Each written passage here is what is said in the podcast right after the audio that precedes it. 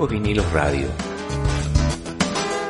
Un programa dedicado a repasar la historia y música de grandes artistas del rock, blues, pop, country, glam, heavy metal, hard rock, indie, punk, folk, progresivo, grunge, thrash, blues, en fin. Quédate, que ya comienza Viejos Vinilos Radio. Algo más que música y palabras.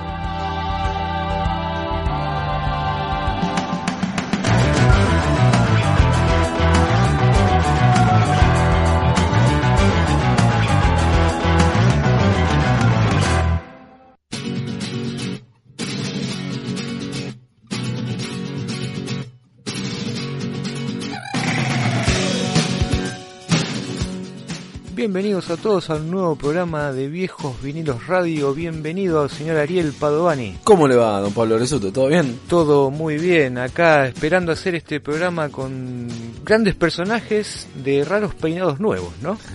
sí, es verdad. Sí, sí, sí. Para, para mí que García se lo hizo para estos chicos, me parece. O estos chicos, Es posible. estos chicos podrían estar eh, bien identificados con ese tema. Sí, con Soda Stereo, y en esa época llevaban raros peinados nuevos. ¿Y qué, qué banda interna- internacional, Pablito? The Cure, los Cure del señor Robert Smith, una banda entre gótica, punk, post-punk, vaya uno a saber qué onda, pero bueno, particularmente de estos dos grupos vamos a estar hablando y escuchando dos discos, Exacto. que son The Head on the Door y de Soda Stereo, Ah, nada personal, si me lo he escuchado ese disco, por favor, en serio, lo tenía en casete y, y me lo compré, no, no sé si me lo compré yo, lo compró don Marcelo Padovani y no, pero lo escuchaba, en el pase cassette del auto del 125 sonaba a full, ¿no?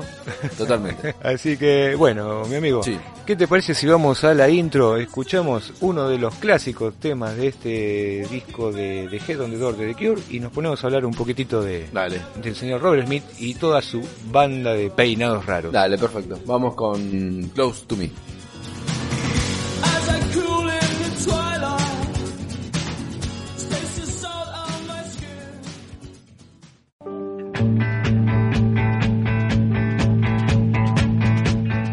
Viejos Vinilos Radio. Música internacional.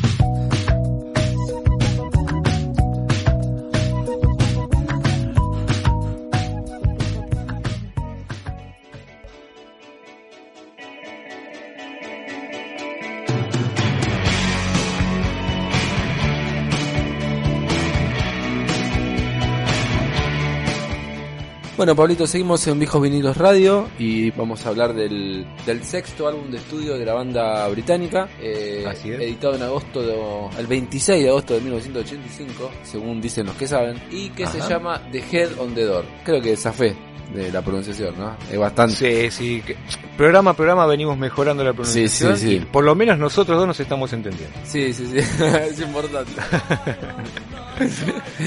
Así que bueno, el título de del álbum hace referencia a una pesadilla de Robert Smith de su niñez y es extraído de uno de los versos de la exitosa canción que habíamos escuchado antes, Close to Me. El disco está plagado de varios de estos sueños y pesadillas que tuvo el cantante durante su época de niñez. Por otro lado, eh, este LP impuso la apertura del grupo al mercado norteamericano con sus dos sencillos que fueron In Between Days, que después vamos a escuchar, y Close to Me, que se convirtieron en éxitos comerciales. Exacto. Este disco, tanto como el que vamos a tocar de Soda Stereo, no sé si son los mejores, por decirlo de alguna manera, del grupo, pero son esos discos, como venimos hablando en varias emisiones, esos discos bisagra, ¿no? Los que marcan un antes y un después en algún artista o en alguna banda. En el caso particular de, de Cure, marcó lo que fue el éxito de la banda, el éxito comercial, pero que significó también un alejamiento de The Cure de los de la música que hacían a sus comienzos, ¿no? De los primeros tres discos, que era una música bastante dark, muy gótica, muy post-punk, como le Sí. llamaban en esa época, para acercarse un poquitito más a lo que era el, el pop. Recordemos que estamos hablando del año 85, año en el que sonaba por todos lados la, la música pop y el éxito mayor de lo que se escuchaba en esa época habían sido los Tears for Fears Uh. con el disco Song from the Big Chair y el tema Grita, Shout. Sí.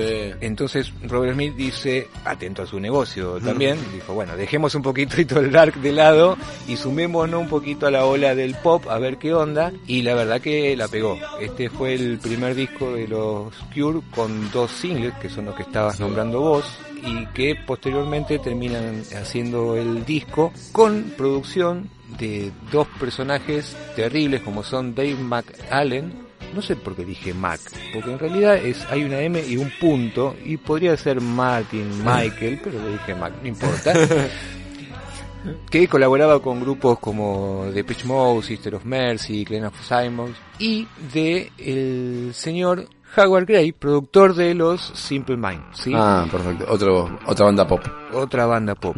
Eh, Robert Smith se involucró muchísimo en la producción también de este disco y aparte marca el regreso de Simon Gallup a la formación. No habían terminado en muy buenos términos después de- del 84 con, el último disco. La incorporación del baterista Boris Williams y el guitarrista Paul Thompson. Quizás sea la formación más famosa del grupo. Sí, ha tenido pasado por distintas formaciones, incluso han llegado a ser un dúo eh, Wow. en el disco anterior, que eh, formado por Robert Smith y por el tecladista Lol, Lol Tolhurst.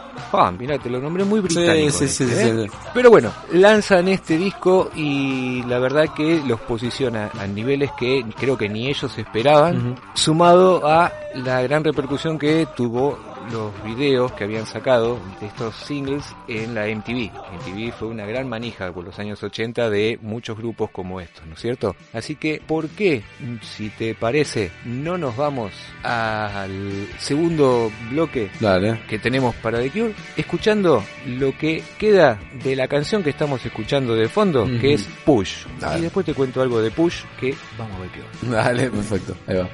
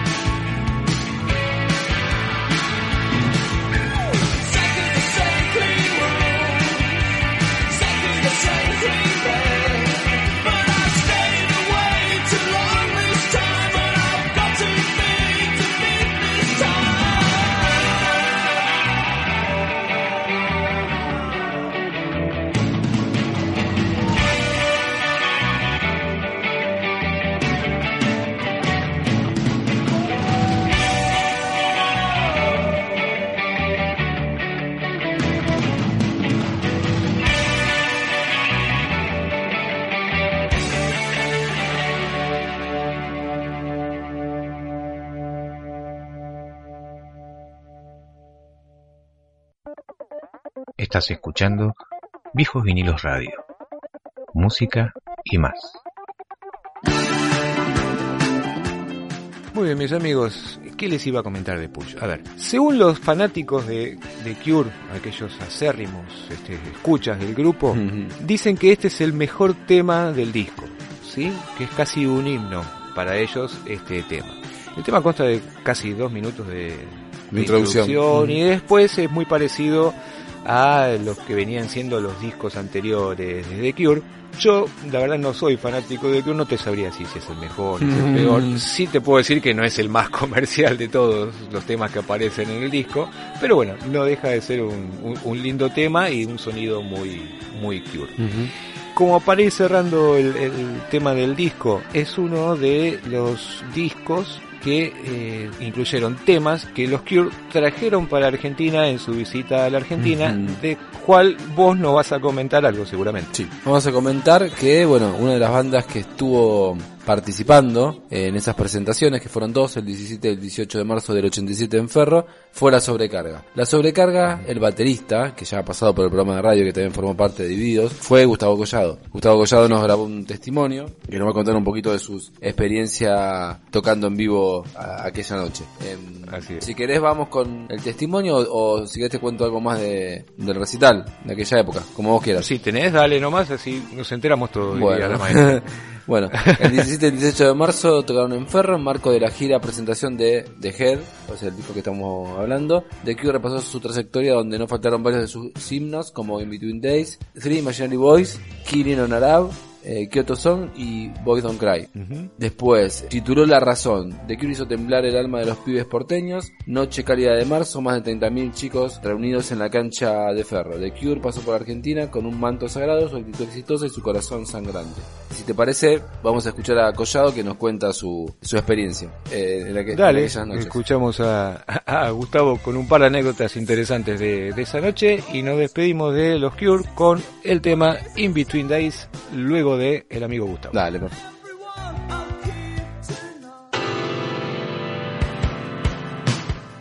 Hola, ¿cómo están? Bueno, Pablo y Ariel me han pedido que les cuente ustedes, los oyentes de viejos vinilos radio, una cosa difícil que es lo que ocurrió hace 35, saqué la cuenta antes, de- es increíble, que es el, las previas o el show que tuvimos el gusto de hacer sobrecarga con The Cure en marzo del 87.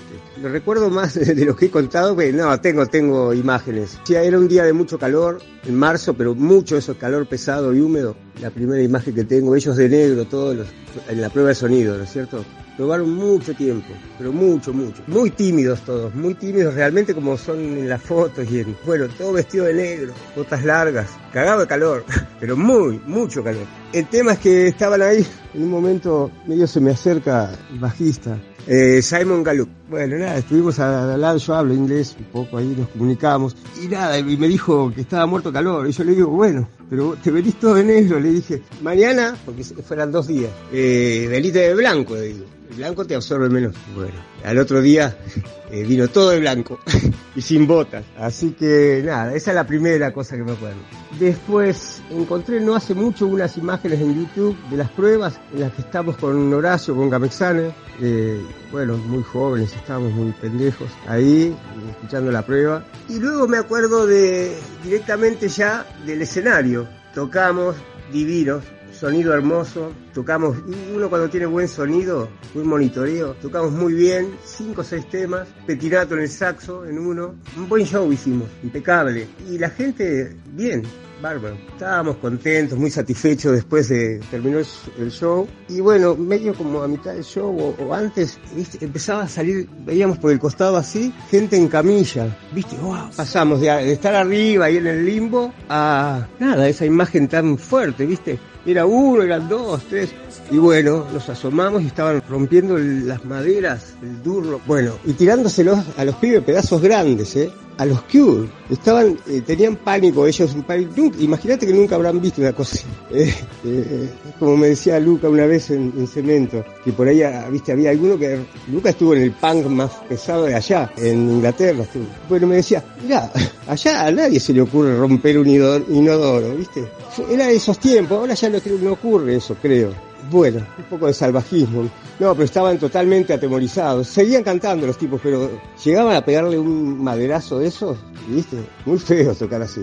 Y la verdad que fue espantoso. Sobre todo el cambio, ¿viste? Para nosotros, de estar muy, muy ar- arriba, muy alegre, que todo había salido bien, a, a esa imagen. Y bueno, básicamente eso me acuerdo. Al otro día pude ver el show, estuvo todo más tranquilo, se hizo el show y poco más, recuerdo, poco más, poco más. Bueno, y nada, es un momento con doble cara, digamos, muy bueno y bien feo también. Bueno, que tengan buenas noches, chao.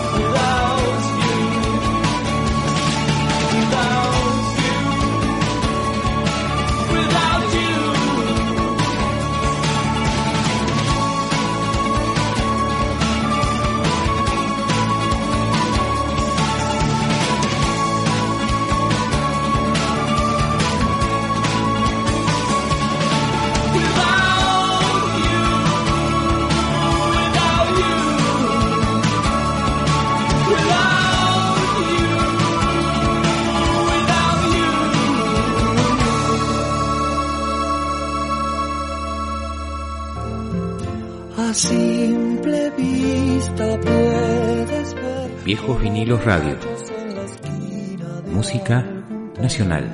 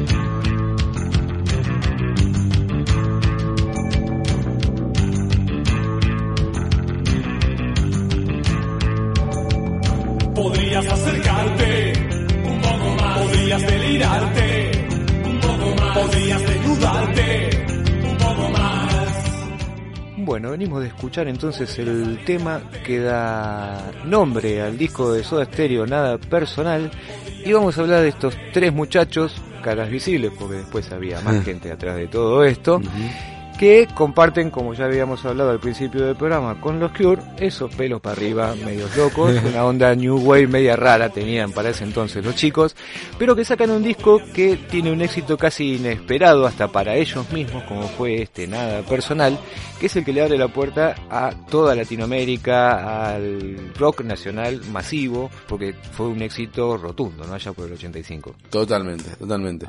Un disco que contenía los sencillos fueron Nada Personal, eh, el segundo que fue lanzado fue Juego de Seducción y el tercero Cuando pasa el temblor. La lista de los videoclips fueron Nada Personal, en primer orden, en segundo orden Cuando pasa el temblor, en tercer orden Imágenes Retro y en el último lugar Danza Rota. Antes era muy importante, hoy en día no tiene la importancia que, que, que tienen en aquella época hacer los videoclips y lanzarlos. Y de Claro. hecho, cuando pasa el temblor quedó como... Está, está grabado allá en, en Jujuy. Cara de Tilcara, ¿no? Exactamente. Y, y quedó como un video icónico. Este, así que bueno. Sí, ese, ese video, tenía la- anotado por ahí, fue nominado como uno de los cinco mejores del mundo de la decimosegunda reseña mundial del cine, televisión y video. Entre 150 videoclips en español y compitió con 400 de todo el mundo. Entre ellos, como para que tengan una idea Sí. de la calidad de ese video, videos de Paul Simon, John Fogerty, Genesis y Duran Duran. O sea, fue un video muy piola, muy bien hecho, este, y de un tema que sonó por todos lados también, obviamente. Totalmente. Bueno, el disco fue el segundo álbum en estudio de Soda, eh, fue editado el 21 de noviembre del 85, se grabó entre septiembre y noviembre de ese año, vendió en Argentina 240.000 copias y acá el, dato que vos decías antes, 60.000 en Perú y 60.000 en Chile. Eh, tuvo gran éxito en varios países latinoamericanos, llegando a ser disco de platino. Eh, los Soda causaron furor en Chile, eh, más un efecto, un efecto, un efecto parecido a la Beatlemanía. De hecho hay imágenes de aquella época como, como lo recibían los chilenos, parecían lo- los, Beatles argentinos. Y los chilenos se referían al fenómeno de Soda como el temblor o la Soda manía. Bueno, eso fue, Claro. fue bastante conocido. Las fotografías del disco eh, son de Eduardo Martí, técnico de grabación Mariano López y el diseño gráfico de imagen Alfredo Lois. ¿Por qué decimos diseño gráfico de imagen? Porque en los SOA tenía mucha importancia esto. Y de hecho varios... Sí, trabajaban, trabajaban mucho lo que era la imagen de, de- de- del grupo, ¿no? Así que bueno, el disco lo presentaron por Argentina en una serie de conciertos por los centros turísticos argentinos como ser Mar del Plata, Villa Gesell y Pinamar. Tuvieron un concierto consagratorio en el Festival de la Falda que contó con la participación de invitados como Andrés Calamaro y Charlie García en el tema ¿Por qué no puedo ser del Set? Y en abril del 86 eh, volvieron a tocar cuatro obras eh, llenándolo ante 22.000 personas. Para aquella ocasión se grabaría un video que se, que se llamaría Nada Personal en Obras, que se iba a editar meses después. Y después de eso inician la gira latinoamericana, que fueron pioneros y aparte, eh, no sé si fueron los primeros, pero los que tuvieron mucho, mucho éxito. Lo hicieron por Colombia, Claro. Ecuador, Perú, Chile, Venezuela y Paraguay. Sí. Exacto. Otra de las bandas que tuvo mucha repercusión después, pero bueno, estamos hablando de Soda, los Enanitos. Los Enanitos en Chile también la pegaron un montón. En Chile y, y México. Y México. En México la, Sí. la- son más mexicanos que argentinos. ¿no? Totalmente, totalmente. Así que nada, bueno, un disco que si uno después lo, lo, lo tiene a la retrospectivamente, no es de los más elaborados técnicamente por los Sodas, como, como otro disco como Doble Vida o Canción Animal, pero bueno, ma- marca, como decías vos, como un, eso, marca un quiebre y este a partir de acá se hacen, se hacen masivos y bueno, tienen temas icónicos como cuando pasa el temblor, por ejemplo. Exacto. Y otro de los temas icónicos que tiene, Sí. que se ha pasado por todos lados, es Estoy a su lado, que es un tema de Cerati y Richard Coleman. Sí. En el que participa el invitado del día de hoy, el Exacto. señor Gonzalo Palacio, más conocido como Gonzo, Exacto. que tiene algo para contarnos sobre Estoy a su lado y sobre su percepción de la grabación de ese disco para esa época. Si te parece, escuchamos entonces al Gonzo hablando de este tema Dale. y nos encontramos en el bloquecito que sigue para terminar cerrando el tema Soda Stereo. Perfecto, dale, vamos a escucharlo de Gonzo. Agradecemos su participación.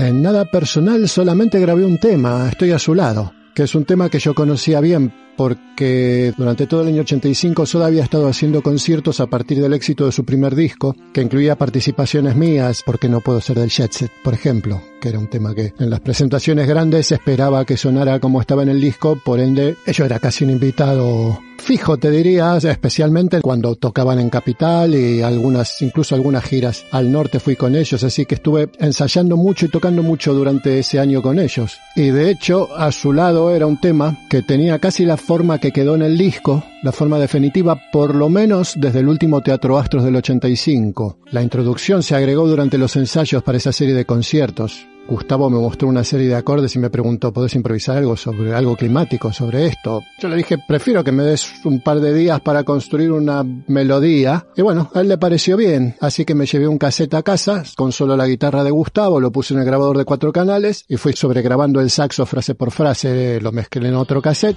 se lo llevé a los chicos al siguiente ensayo, les gustó y bueno, así quedó. Entonces sí, al momento de la grabación estaba todo compuesto y ensayado. Eh, la intro la grabamos sin problemas Peace. Me acuerdo, o sea, las tomas necesarias hasta que estuvimos contentos con el fraseo y la afinación, pero así no hubo elaboración artística, digamos, o de composición, mejor dicho, ¿no? Y lo que no me acuerdo es cómo hicimos para sincronizar la guitarra con el saxo. Supongo que Gustavo la grabó después, así siguiendo lo que toqué yo, que hubiera sido lo lógico. En cambio, el solo de saxo de la parte central del tema fue todo, todo lo contrario. Yo tenía un solo armado para esa parte, y así venía sonando en vivo, con lo que yo esperaba que fuera un, mero trámite de lo mejor posible algo que ya estaba pautado. Pero después de terminar la introducción, cuando llegó el momento de grabar el solo, Gustavo me dice desde el control, viste, aprieta el botoncito y se, se escucha la voz de Gustavo y dice, mira, ahora que el saxo no suene como un saxo, Ah, bien, dije yo.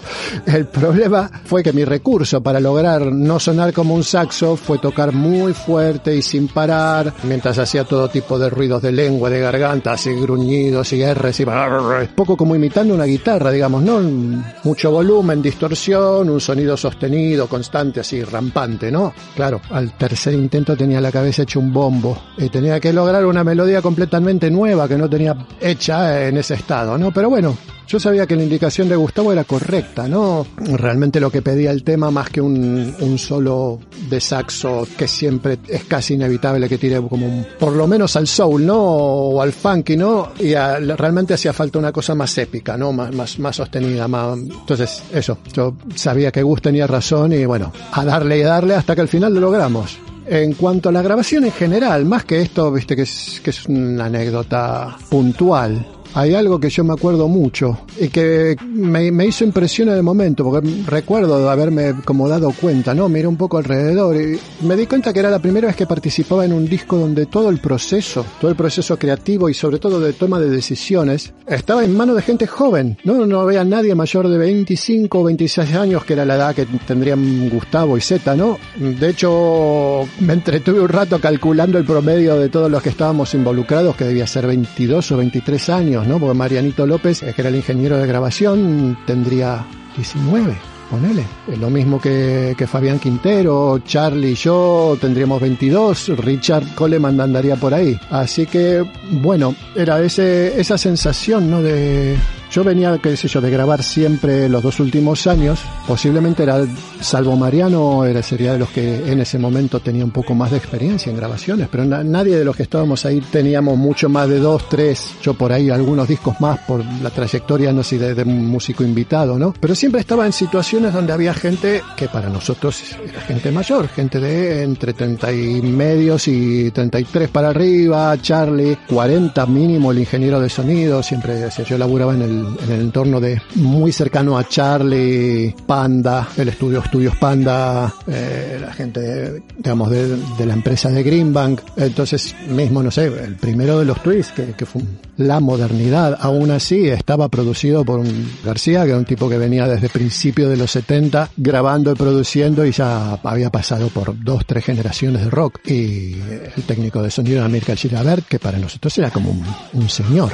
Eso, ¿no? Era como, wow, esto es el futuro, ¿no? Acá hay un corte, era la sensación, ¿no? Acá ya no hay nadie de más de, no hay nadie más de 30, no hay nadie siquiera de más de 27, nadie tiene nada grabado de antes de los 80, y te diría de antes de los del 82, ¿no? Era como una sensación de, bueno, sí, esto definitivamente es el futuro. Esa es una de las cosas que realmente más, más recuerdo, de haber dicho, bueno, bien, a partir de acá esto es, ahora somos nosotros, ahora somos los de, los de mi generación.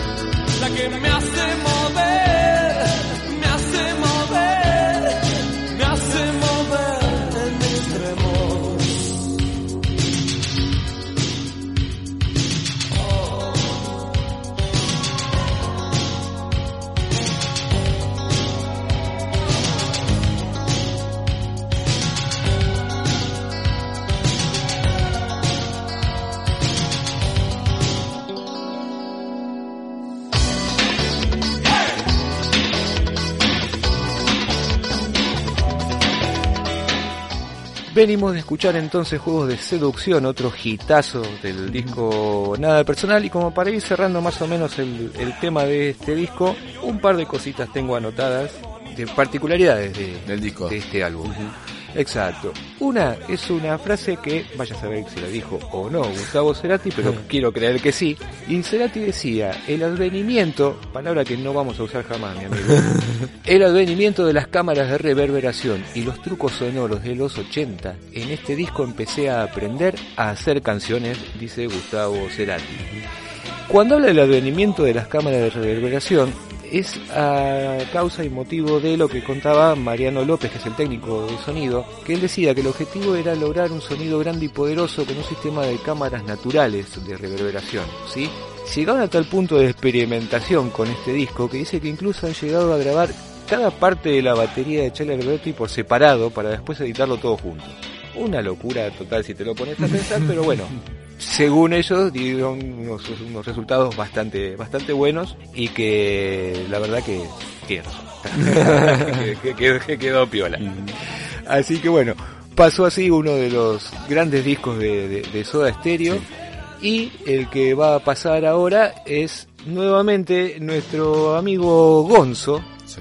sí, que hemos abusado de, de su hospitalidad para sacarnos un, un audio para el disco nada personal y que ahora nos va a comentar qué es lo que está haciendo. Pero para aquel que no conoce a Gonzo Palacios, danos así una breve reseña de por dónde pasó, quién Sí. es el Gonzo Palacios. Seguramente yo me voy a, no me voy a acordar todo y de hecho lo vamos a hacer cortito, pero bueno, él ha tocado por ejemplo con Los Redondos en las primeras épocas, de hecho desde antes de grabar el primer disco, ha tocado con los Twists, bueno, con, con Sky, bueno, también por, por, por esa época, y ahora vos me vas a ayudar a recordar, y mientras tanto voy diciendo que bueno, que el- del disco que va a hablar él ahora, es un disco que estuvo preparando durante la pandemia, y que es un proyecto grupal, Exacto. bueno, él, él es como que junta un montón de gente y, y se fueron sumando al proyecto. Pero es un, es un proyecto grupal.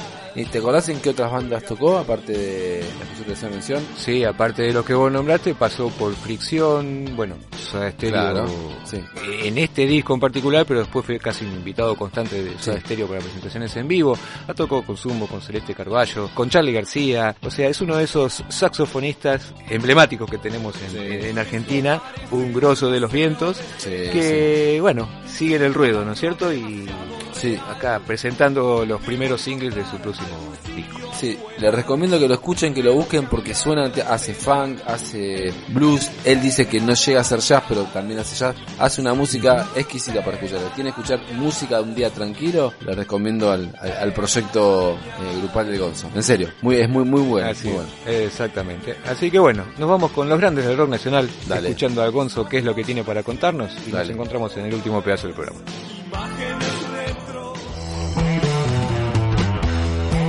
Grandes del rock argentino que tienen algo para contar.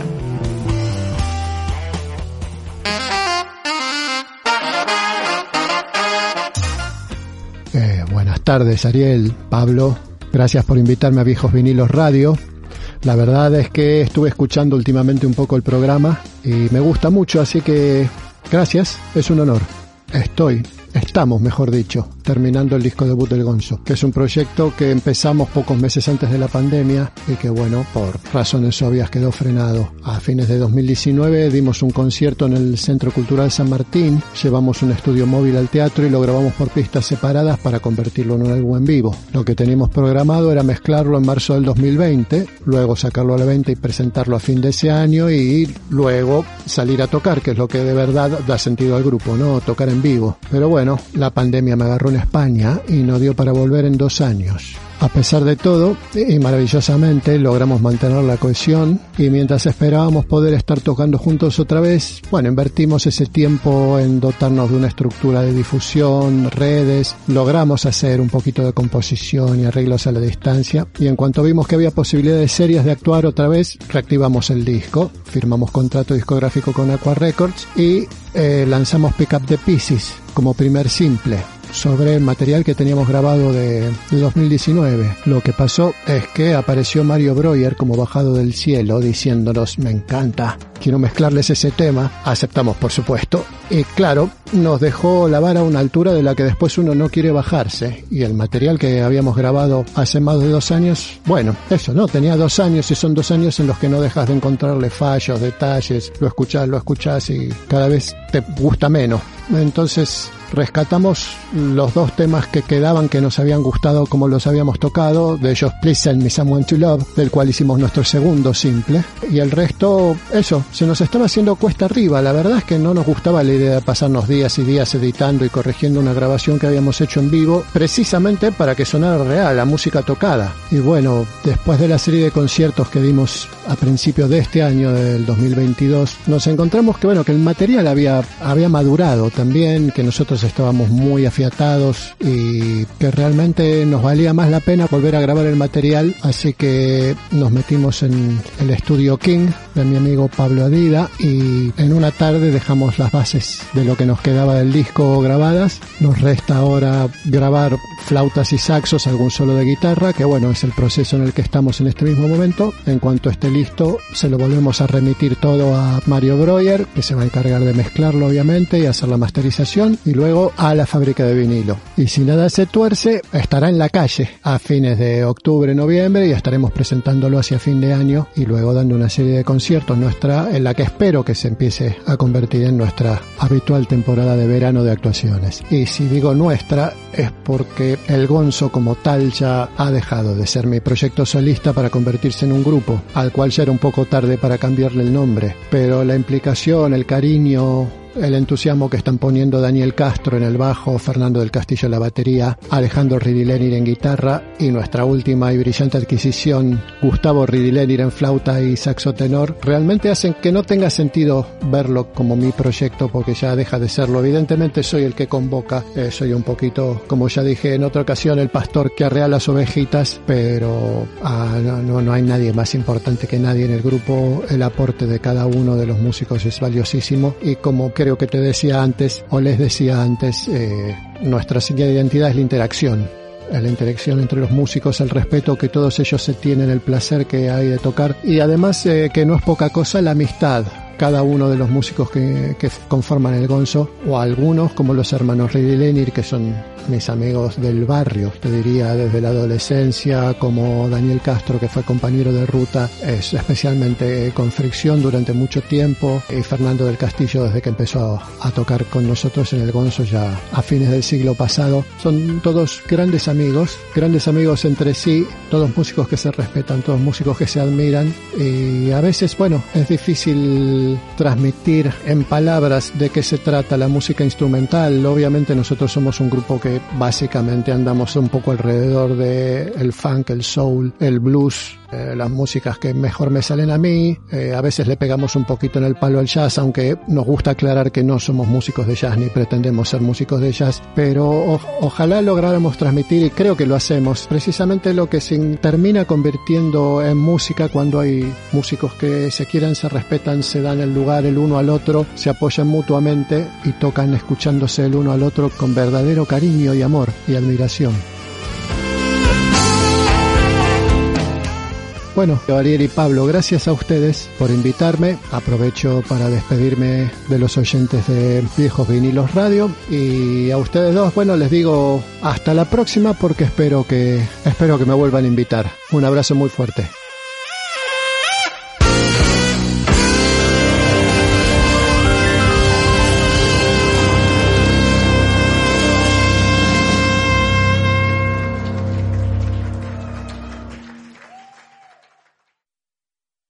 Estás escuchando Viejos Vinilos Radio. Música y más. ¿Haces música y la venís remando? Entonces este es tu espacio en Viejos Vinilos Radio. Bloque Under. En un café se vieron por casualidad. Hola, soy Luca Padovani. Yo grabé I Need You to Live, que la pueden escuchar en YouTube, en SoundCloud y en mi cuenta de Instagram. Eh, y la canción trata de el típico amor juvenil del chico que ama a la chica, pero la chica no lo ama de vuelta y cómo el chico expresa eh, los sentimientos de, de querer dejar de amarla tanto porque ya lo está comiendo por dentro. Por. Y sobre el cover que hice de 166 de Fito Páez, la verdad fue como un objetivo que tenía en la cabeza porque yo no soy mucho de escuchar canciones en español, ni, ni Fito Páez, ni, ni ese estilo de música. Eh, entonces fue como un objetivo que me puse de, de cantar algo diferente a lo que estoy acostumbrado a cantar y la verdad que estuvo muy bueno y te enseña cosas diferentes y creo que eh, fue como un, fue un objetivo que tenía y que siento que pude cumplir. I just need this feeling to go. So long it's been with me. I just need this feeling to go, and maybe I'll know what's like to leave.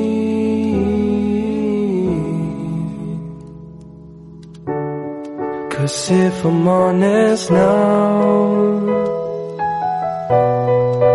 can't see the end. I can't take no more. Someone get me out.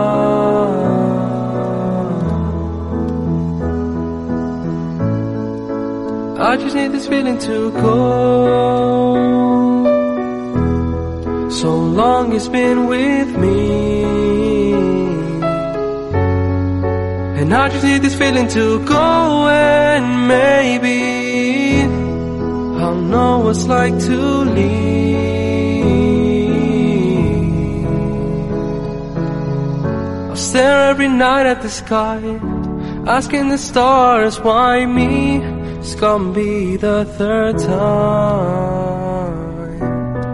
And I can't believe that we're not meant to be.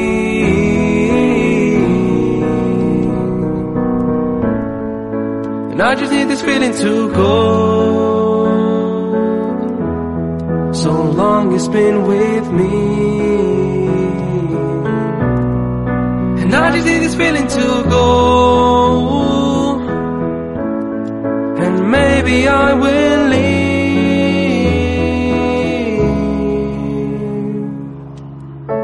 But for now, stay here outside alone. Cause I don't know what to do. And maybe the time will cure me. And then I'll be just free.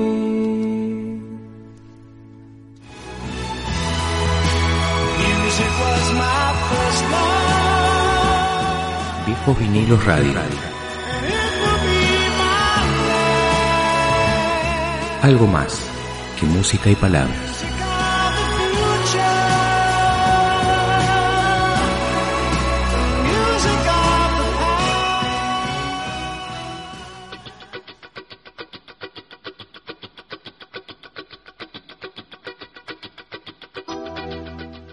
Bueno, Pablito, y nos vamos despidiendo del programa número 48. Si saco más o menos los cálculos, ya llevamos casi con este programa un año de, de radio, de viejos vinilos. Ponele. Y no, nada, este, escuchamos a un músico que se las trae. No puedo ser muy, sub- muy objetivo, pero bueno.